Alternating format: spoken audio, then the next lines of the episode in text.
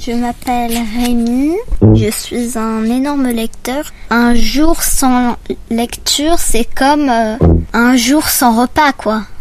Mon livre préféré.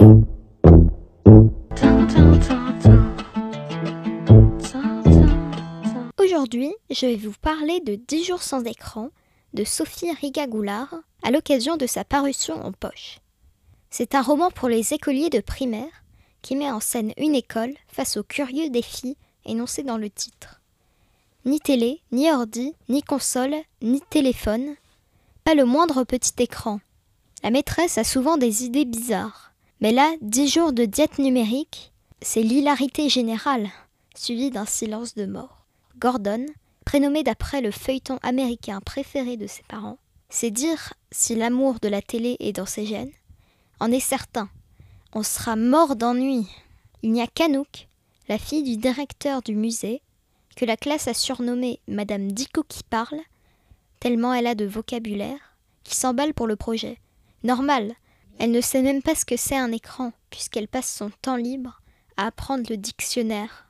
Mais un référendum est lancé. Les filles font du lobbying dans la cour de récré. Anouk n'a peut-être pas de télé, mais elle a des idées, et c'est une championne de la communication. Tu comprends, il faut arriver à faire prendre conscience aux autres élèves qu'un écran n'est qu'un leurre. Hein.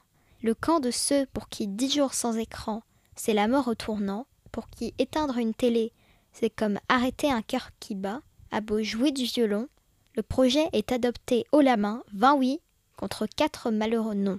Comment ne pas craquer quand la famille au complet dîne devant le JT et a le poste allumé 24 heures sur 24, quand le grand frère ado refuse de participer à un défi débile de l'école primaire, toute l'école est mobilisée. Chacun tient un carnet de sa résistance aux écrans. Un écran barré vaut un point. Pour certains accros, c'est vraiment dur. C'est vivre comme un moine ou une antiquité. Pour soutenir l'effort de guerre aux écrans, les parents animent des ateliers périscolaires cupcake ou percussion. Comme un reporter sur le front, le père de Paloma, qui travaille à la radio, son micro au petit héros en lutte contre la tentation. Même si la console lance des signaux irrésistibles, Mario Kart peut attendre. Les enfants font du foot, du rugby, du roller. Ils vont même au musée. Les parents lâchent la zapette et oublient un moment leur mail pour passer du temps avec bébé, promener le chien plus souvent, et même ouvre un livre. Bref, cette purge aide à mieux voir le reste, comme si on mettait des lunettes tout d'un coup. En moyenne, les foyers français ont chacun 5 écrans. Les 8-12 ans américains passent 4 heures et demie par jour en moyenne devant les leurs. Ce petit roman facile à lire démontre cependant que vraiment, il y a une vie derrière ton écran. Je vais vous lire un extrait. Je suis très fière de vous, a déclaré la maîtresse. Notre objectif n'était évidemment pas de tourner définitivement le dos aux nouvelles technologies, juste de vous faire prendre conscience qu'il faut savoir les utiliser. Je voudrais vous lire un passage qui montre à quel point certains d'entre vous ont saisi le sens de ce défi. Ce matin, je me lève. Huitième jour de défi. La télé est déjà allumée dans le salon. Mais c'est normal.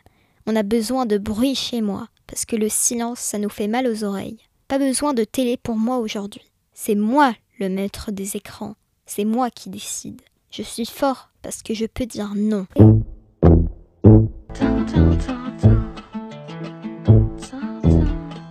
10 jours sans écran, roman junior de Sophie Riga Goulard, illustré par Frédéric Vessière, paraît en poche aux éditions Rajo dès 9 ans. Retrouvez la chronique de Rémi sur le site d'Enfantillage.